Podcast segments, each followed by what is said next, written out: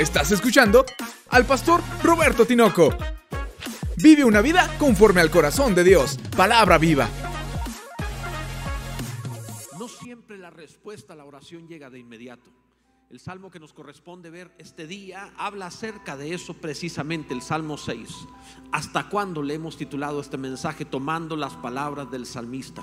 ¿Hasta cuándo, oh Dios? Acompáñame a leer la palabra ahí en este salmo. Recuerda que estamos viendo una serie acerca de los salmos.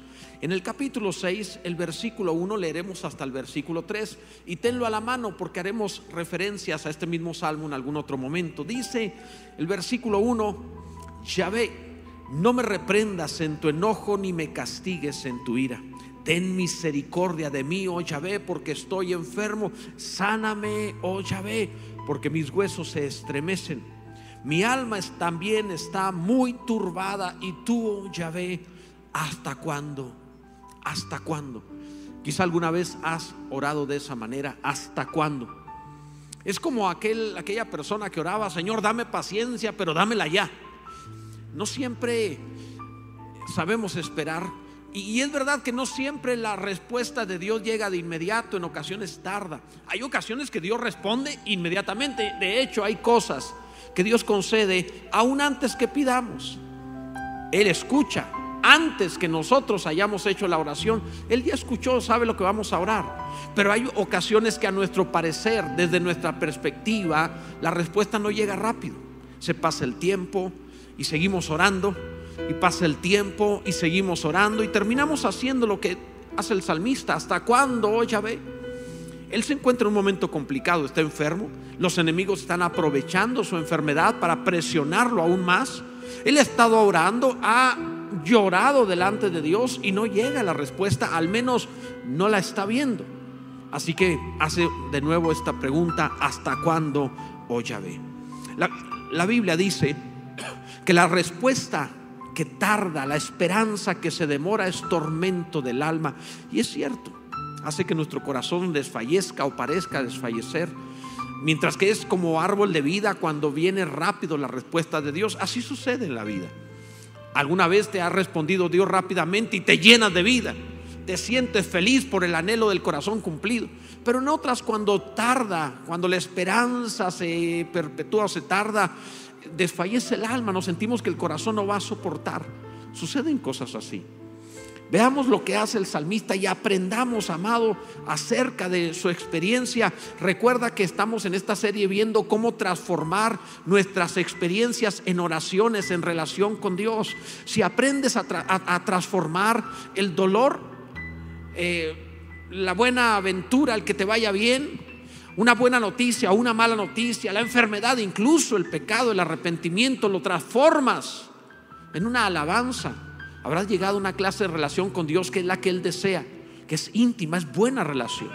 Es lo que estamos enseñando o aprendiendo en estos salmos. Y veamos, primeramente, amado, ¿puedo librarme de las consecuencias? ¿No te has preguntado alguna vez eso? Bueno, ya te arrepentiste, pecaste, te arrepentiste, hubo consecuencias. ¿Puedes librarte de las consecuencias? En este sentido, la palabra nos enseña algo. El versículo 1 dice, Yahvé, no me reprendas en tu enojo ni me castigues con tu ira. Las malas experiencias del salmista lo han hecho pensar que su enfermedad y lo que está viviendo es consecuencia de su pecado. Eso es lo que él está orando. No siempre es así, pero puede suceder. Y, y haremos bien en reflexionar acerca de lo que estamos viviendo. Aunque no fuese consecuencia de pecado el estar pasando un mal tiempo, conviene reflexionar, no vaya siendo que sí. Y al mismo tiempo conviene enmendar el corazón. Y luego viene la pregunta una vez más, ¿puedo librarme de las consecuencias? Si tú has leído la escritura, tú te vas a encontrar la respuesta porque en la palabra del Señor se ponen ejemplos. ¿Ha leído la historia, por ejemplo, del rey Acab? un rey malvado que hizo de todo lo que malo que se pueda imaginar. Es más, la Biblia lo usa de ejemplo para hablar de la maldad. Anduviste en los pecados de tu padre Acab, o sea, como lo peor que había. Sin embargo, Acab, cuando llega la sentencia, lo que le va a pasar, se arrepiente, llora a Dios y Dios lo perdona y le perpetúa, le permite más vida. Es increíble, pero así es. ¿Ha leído la historia de Nínive? Viene una sentencia de destrucción a esta ciudad Y sin embargo se arrepienten y Dios los perdona y no trae ese mal de inmediato, le da 100 años de gracia. Así que sí hay posibilidades. Si estás pasando un mal tiempo y piensas que esas son consecuencias de haber hecho algo indebido, puedes mediante el sincero arrepentimiento alcanzar misericordia. Como dice la palabra, ponga su boca en el polvo y calle por si aún hay esperanza, porque Dios no desecha para siempre. Grande es su fidelidad. Bendito sea el Señor. Puedes clamar, puedes buscarlo, puedes librarte. Siempre y cuando no estés buscando solo librarte de la consecuencia, sino arrepentirte sinceramente y, y, no querer volver a hacer ese mal. Mira, hasta en el mundo dejan salir de prisión a los delincuentes que tienen buena conducta. Pues si ya no te sientes santo, yo sé que sí, pero vamos a pensar de esa forma. Si no te sintieras santo, cuando menos, sé alguien que como delincuente cambia y tiene buena conducta. Porque nuestro Dios verá tu corazón y te sacará adelante y pondrá un límite y dirá hasta aquí a lo que ha estado pasando para que tengas una nueva oportunidad. Bendito sea Dios. En segundo lugar, también podemos preguntarnos como el salmista, ¿es la enfermedad castigo por el pecado? Obviamente, no siempre es así, pero mira la pregunta. El salmista dice, Yahvé, no me reprendas en tu enojo ni me castigues con tu ira. Ten misericordia de mí, oh Yahvé, porque estoy enfermo. Entonces él está pensando que su enfermedad es producto de pecado. Sáname, oh Yahvé, porque mis huesos se estremecen. Y aunque no todas las enfermedades son consecuencia del pecado, ve la historia de Job, enfermó terriblemente y no había pecado que le provocara esto aunque no todas las enfermedades son producto de pecado, alguna vez puede llegar a suceder. Así que si llegara a suceder, si llega a pasar, acude a Dios pidiendo sanidad de todas maneras. El salmista es lo que está haciendo. Él cree que lo que le está pasando es consecuencia de su pecado y aún así clama a Dios que lo sane porque nuestro Dios es bueno, te perdona y te sana. Nuestro Dios tiene misericordia, Él es bueno. Es maravilloso para que el salmista compusiera este salmo significa que el salmista realmente se sentía muy mal, era algo grave. Bueno, entendamos, es hombre. Dice, se estremecen mis huesos, a lo mejor más está resfriado, no sé. Pero tú sabes que, así es normalmente, ¿verdad? Es, es, este, perdónenme varones, pero así es. Como Dios nos ha bendecido a la gran mayoría con una mujer, pues cómo no consentirse si nos consienten, ¿verdad? Gracias a Dios hasta por eso. Así que yo no sé si el salmista realmente tenía algo muy grave o, simplemente era un hombre más, pero, pero él está orando para que Dios lo sane. Yo creo que sí era algo grave. Y está orando a Dios. La, la enfermedad como producto de algo malo puede ser quitada también. Y vamos a decirlo de otra manera, si no hubiera pecado de por medio, de todas maneras la enfermedad en algún momento de tu vida se va a presentar porque estás en un cuerpo corruptible. Tu cuerpo no es glorificado hasta la resurrección final, o sea, tu cuerpo no es redimido todavía. Todavía es corruptible, todavía te enfermas y por santo que sea, se va a enfermar alguna vez en la vida.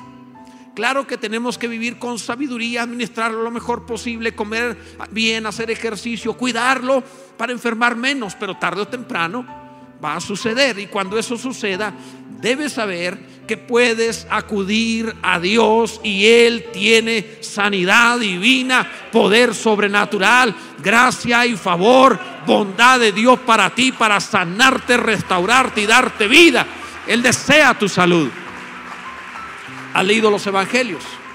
En los evangelios encontramos una y otra vez a Jesús sanando enfermos. Él desea tu salud. Si no, no, pasaría tanto todo eso.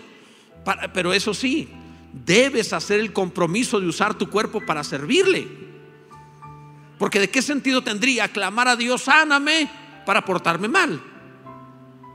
Hay un ejemplo en la escritura cuando Jesús sanó a un paralítico, el cual se encontraba junto al estanque de Betesda. Aquel paralítico estaba en un lugar donde de cuando en cuando, dice la escritura, de tanto en tanto, descendía un ángel, movía el agua y el primero que entraba sanaba. Pero este paralítico no alcanzaba a entrar. No sé cuántas veces se había dado un chapuzón y no se había sanado porque otro entraba primero simplemente no podía moverse, no podía desplazarse y le ganaban. Y él estaba ahí, nadie me ayuda. El Señor le preguntó, ¿quieres ser sano? Sí, pero nadie me mete al agua. No te pregunté eso, ¿quieres ser sano? El hombre respondió que sí. Y Jesús lo sanó, lo levantó. Fue sanado completamente, tenía una vida enfermo. Más tarde dice la escritura que se lo encontró en el templo. Y Jesús le dijo esta palabra, mira, has sido sanado. No pequen más para que no te venga algo peor. Como que aquel hombre pensó, ahora tengo piernas, vámonos al antro. O sea, lo, que él pensó es que estaba sano para portarse mal en lugar de pensar que estaba sano para servir a Dios. Entonces cuando tú clamas sanidad a Dios, sabe que el Señor traerá sanidad, pero dedica tu cuerpo a bendecir, glorificar a nuestro Dios y hacerle bien al prójimo, a la voluntad del Señor, que sirva adecuadamente, no sea que venga algo peor. Dios sea glorificado. ¿Hasta cuándo? Pregunta el salmista. ¿Hasta cuándo? Había orado. El verso 3 dice, mi alma también está muy turbada. Tú ya ve y tú ya ve hasta cuándo. Si oramos y de momento no viene respuesta y pasa el tiempo y no llega, es lógico que empecemos a preguntarnos hasta cuándo. Mencioné el pasaje de Proverbios, el cual menciona que la esperanza que se demora es tormento del corazón. Es cierto. ¿Alguien tiene alguna oración que ha pasado el tiempo y no ha sido contestada? Al menos parece no ser contestada así, se ven manos levantadas. Claro que sí, a todos les ha pasado en alguna ocasión. El salmista estaba un poco desesperado, el tiempo seguía pasando y no veía respuesta. Es más, lo dice en el verso 6 y 7, me he consumido a fuerza de gemir. Toda la noche inundo de llanto mi lecho, riego mi cama con lágrimas, mis ojos están gastados de sufrir, se han envejecido a causa de mis angustiadores. Obviamente estaba pasando tiempos muy malos. Ahora el hecho de que no suceda de inmediato no significa que no vaya a suceder, ni significa que Dios no te haya escuchado. Yo no lo he visto, por así decirlo, pero Dios, claro que escuchó. El que no haya sucedido el milagro de inmediato puede ser por muchas razones diferentes. Pero comprendamos lo que está sucediendo. En medio de esa situación, Dios está más interesado en producir una transformación de adentro hacia afuera que de afuera hacia adentro. Nosotros oramos para que lo que pasa afuera se mejore y Dios está pensando en que lo que está adentro se mejore usando lo que está pasando afuera. Permíteme el ejemplo. Si tú eh, te hieres la piel, tienes cierto tiempo para sanar. Si te hieres los músculos, dura un poco más. Si te hieres los huesos, va a durar más tiempo, entre más profundo. Si llegas al alma, dura más tiempo para sanar. Entre más profundo es, más tiempo dura. El punto es que cuando tú estás pasando un mal tiempo, tú estás orando por lo externo para que cambie. Pero Dios está esperando a que cambie lo de adentro, para que lo de afuera también cambie. Por eso Jesús decía, limpia lo de dentro del vaso para que lo de afuera sea limpio. Posiblemente no tienen necesidad de un milagro en el trabajo sin tener primero necesidad de un milagro en el corazón. Cuando te quite el corazón en cuanto a la codicia o a la avaricia, entonces lo de afuera puede ser prosperado. Dios no está tan preocupado en que estés cómodo, está preocupado en que Cristo sea formado en ti. Y por esa razón, a veces tarda lo que pasa afuera. Dios desea hacer algo extraordinario contigo. No te tardes en sanar el alma para que Dios haga afuera de ti lo demás. Bendito sea el Señor. Debes ir por lo de adentro primero. Bendito sea Dios. Debes adorar a Jesús y decir, sí Señor, pon tu mano hasta adentro y sánanos el interior. Mete tu mano hasta nuestro corazón y cámbianos. Bendito sea Dios. En el Seol ¿quién te alabará? Dice el salmista. Mira, David era un poco tramposo, entre comillas, o no sé cómo decirlo, en su relación con Dios. Sabía qué decir, sabía cómo hablar con Dios, soltaba el corazón y le decía ciertas cosas que a Dios le gustaba escuchar. Conocía a Dios. Es maravilloso cuando tienes conocimiento de Dios por encima del conocimiento de tu problema. Mira lo que dice la palabra. Bueno, te, explicaré lo anterior. Con frecuencia tenemos el problema de que explicamos muy bien nuestro problema a Dios como si Él no supiera. Pero no entendemos quién y cómo es Dios. Y debiéramos hablar lo que de acuerdo a Él quiere oír antes que lo que yo quiero sentir. Dice el pasaje, el versículo 4, vuélvete, oh Yahvé, Libra mi alma, sálvame por tu misericordia, porque en la muerte no hay memoria de ti. En el Seol, ¿quién te alabará? Ahora, cuando uno lee la escritura, uno encuentra en la Biblia personas alabando después de morir. No uno, muchos. Hay muchos ejemplos al respecto. O bien el salmista no tiene revelación respecto de lo que pasa después de morir, porque podría ser el caso. Todo esto es revelado mejor, de una mejor manera en el nuevo pacto. O bien el salmista se está pasando de vivo en su trato con Dios y le está diciendo, si me muero, ¿quién te canta como yo? Eso es lo que está diciendo el hombre. Señor, sáname. Ah, porque si me muero, lo que te pierdes. Suena arrogante, pero no lo es. Porque cuando alguien como David ha dedicado su vida a alabar a Dios, transformando todo lo que le pasa en salmos, en alabanzas, entiende bien el corazón divino. Dios sabe muy bien que David va a pasar por ciertas cosas. La diferencia entre David y otros es que pasan por lo mismo, pero David lo transforma en una canción. En David se transforma en una relación, en algo hermoso. En los demás solamente tuvieron experiencia. David lo hace alabanza. Y Dios sabe esto. Y David también. Por eso David le dice, los muertos no te alabarán. Si realmente quieres que yo te siga alabando y siga componiendo y siga adorándote y siga cantando a ti, pues sáname. Y es una buena oración delante de Dios. Si tú sanas este cuerpo, te lo dedico a servirte. Si tú sanas mi economía, te dedico a tu reino. Si tú sanas mi familia, que no se separe, te dedicaré mi familia. Si lo que tú quieres que Dios meta la mano y sane, dedícaselo a Él. Señor, los muertos no te alabarán. Si esta familia se acaba, ¿cómo te alabará esta familia? Si este trabajo se termina, ¿cómo habré de proveer en tu reino para que también siga adelante? Es decir, todo lo que tú quieras que Dios meta la mano, tráelo delante de Dios y di, si se muere te pierdes algo, sánalo para que tú seas glorificado. Bendito sea el nombre del Señor. Gloria a Dios. Alguien adore a nuestro Dios. El Señor es bueno. Debes adorarlo aún más. Yo creo que todavía tienes una alabanza en tu boca y tienes algo en tu corazón, corazón para decir gracias Dios. Bendito sea Dios. Vean los evangelios. La Biblia presenta al Señor Jesús yendo a la casa de Pedro y ahí vivía la suegra. No es una buena idea, pero Pedro todavía no estaba muy discipulado. El hecho es que llegó allí y la Biblia dice que la suegra estaba enferma. Se, se ha hecho mucho la broma que por sanar a la suegra por eso lo negó. Hay la sospecha todo el mundo lo ha sospechado y Pedro nunca lo aclaró. Pero, pero puede ser. No sabemos. Los mayores exégetas viendo el hebreo dicen que así fue, ¿no es cierto? Pero el punto es que el Señor llega a la casa de Pedro y encuentra a la suegra de Pedro enferma y la Biblia dice que la sanó.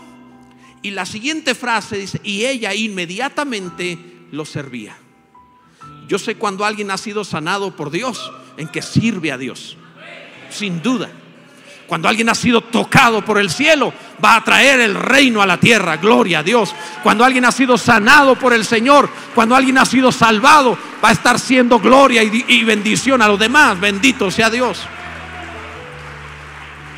Fue sanada y obviamente le servía, dice la escritura. Esta es una buena forma de encontrar salud. Cuando tú quieras que Dios meta la mano en algo, dedícaselo a Dios. Dedícalo al Señor. Cuando realmente quieras que Dios sane, que Dios transforme, que Dios vivifique, que Dios cambie, dáselo a Dios. Ve la Biblia, cada vez que alguien le traía algo a Dios, Dios se lo regresa y se lo multiplica. Abraham le trae un hijo y Dios no toca al hijo y además le dice, de él saldrá y empieza a bendecir y le habla a Abraham, de ti en tu simiente serán benditas todas las familias de la tierra. Le dio su familia y Dios lo hizo bendición a todas las familias. No hay manera que tú le des algo que no se multiplique. La forma de encontrar salud es esa. Si tú estás esperando, Señor, sáname porque me siento muy mal, esa no es la oración. No está mal que le digas que te sientes mal. Pero añádele y di, Señor, sáname porque te voy a servir. Porque todos van a saber quién eres tú. Porque voy a presentar mi cuerpo en sacrificio vivo, santo, agradable a ti. Lo voy a dedicar. Cuando tú te atreves a orar de esa manera, el poder de Dios va a venir sobre ti. Amado, la oración de los seres humanos con frecuencia es solo quitarse la molestia. Y Dios está esperando no quitar la molestia por sí misma, sino transformar a esa persona en un testimonio de su gracia, en un testimonio de su favor. Así que bendito sea Dios.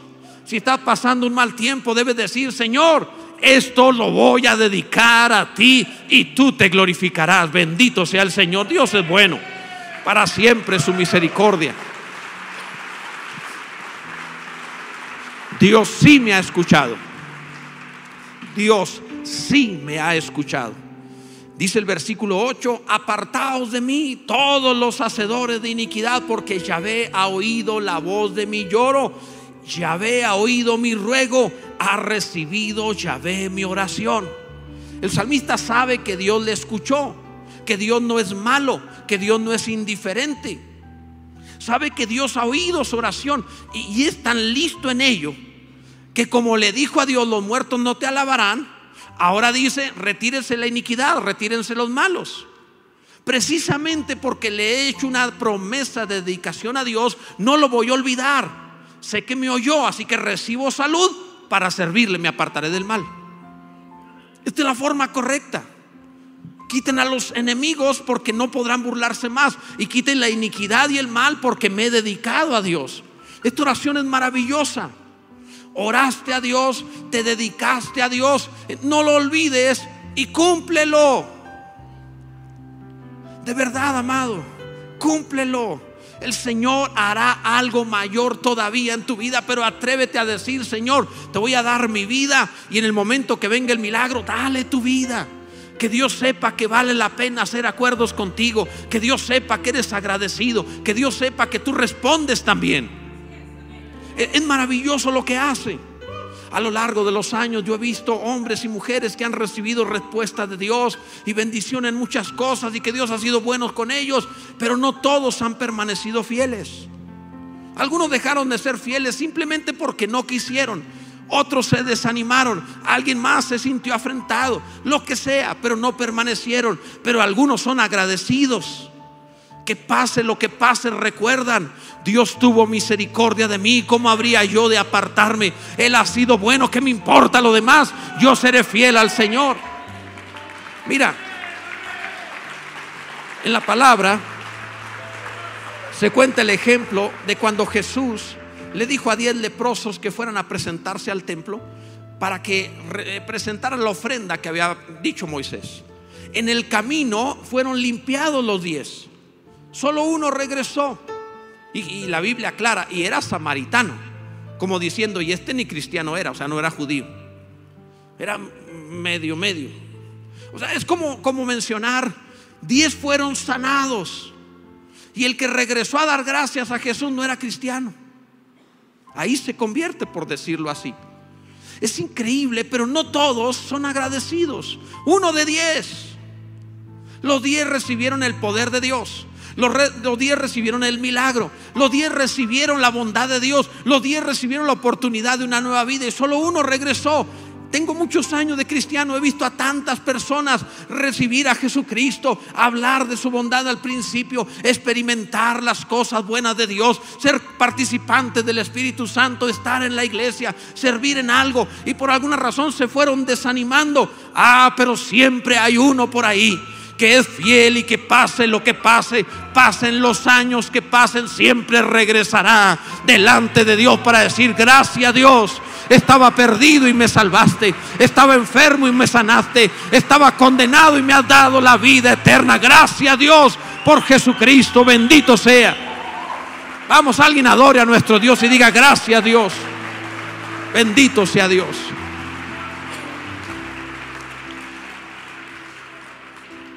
Pastor, ¿y si no me sana? ¿Y si no me libra del mal? Nuestro Dios seguirá siendo Dios. Debes saber que Él no está obligado, que tarde o temprano morirás.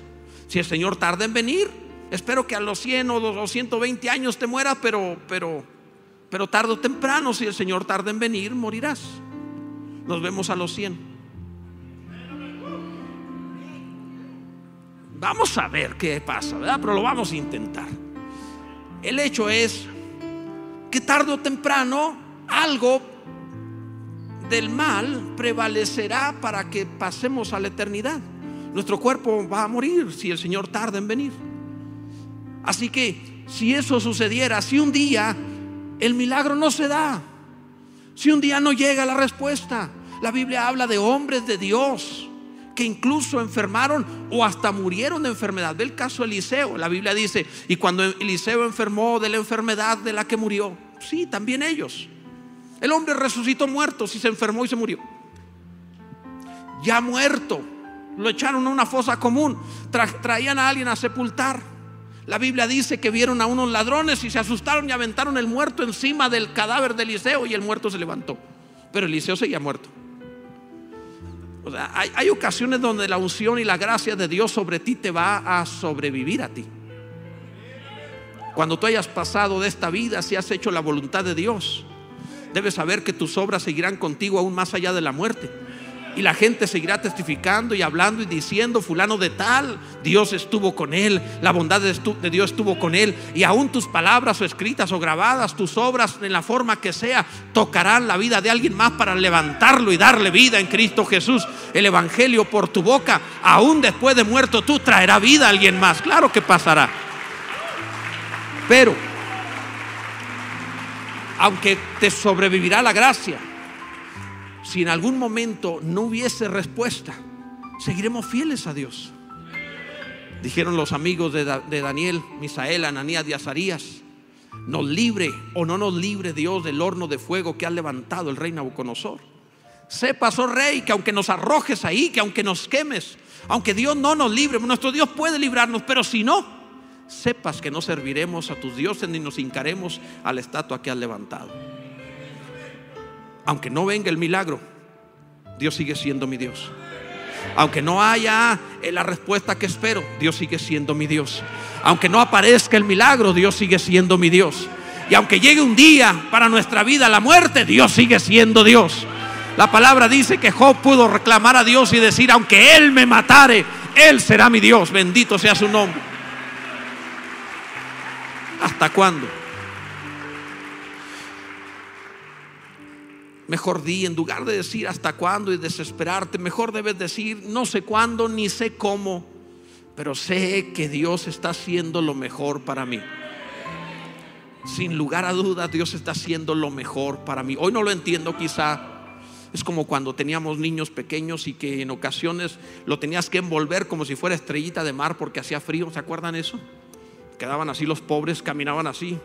No podían bajar las manos porque traían muchas cosas encima y eran así una especie de, estrellita de mar. Y así iban. Es, gracioso como son los niños pequeños porque no pueden bajar los brazos, no pueden caminar, pero ahí van, su gorrita y todo. Y, y ellos odian eso.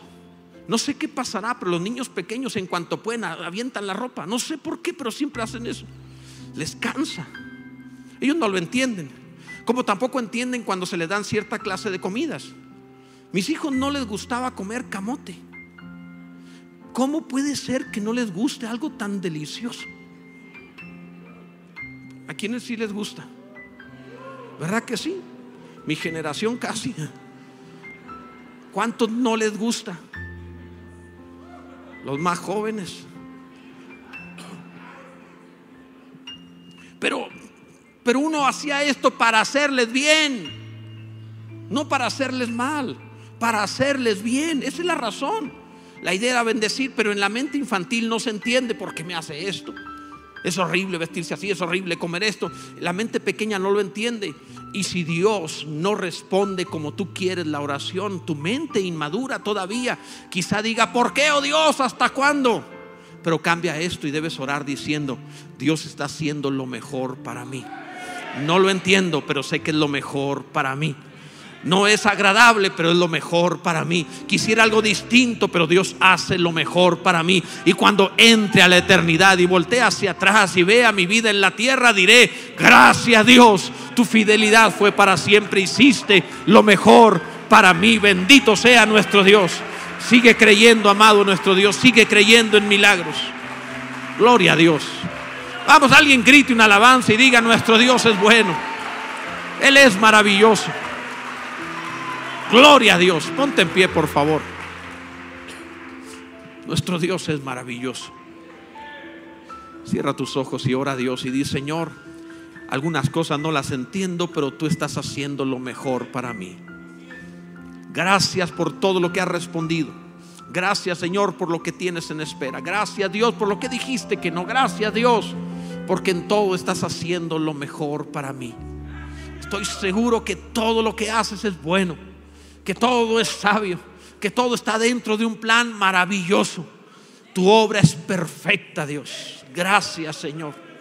Tu palabra realmente convierte el alma. Gracias, Dios. Ahora queremos alabar, bendecir tu nombre y decir, tú has sido bueno.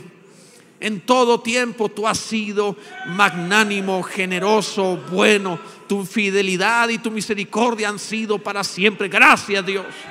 Tú eres bueno, mi Dios.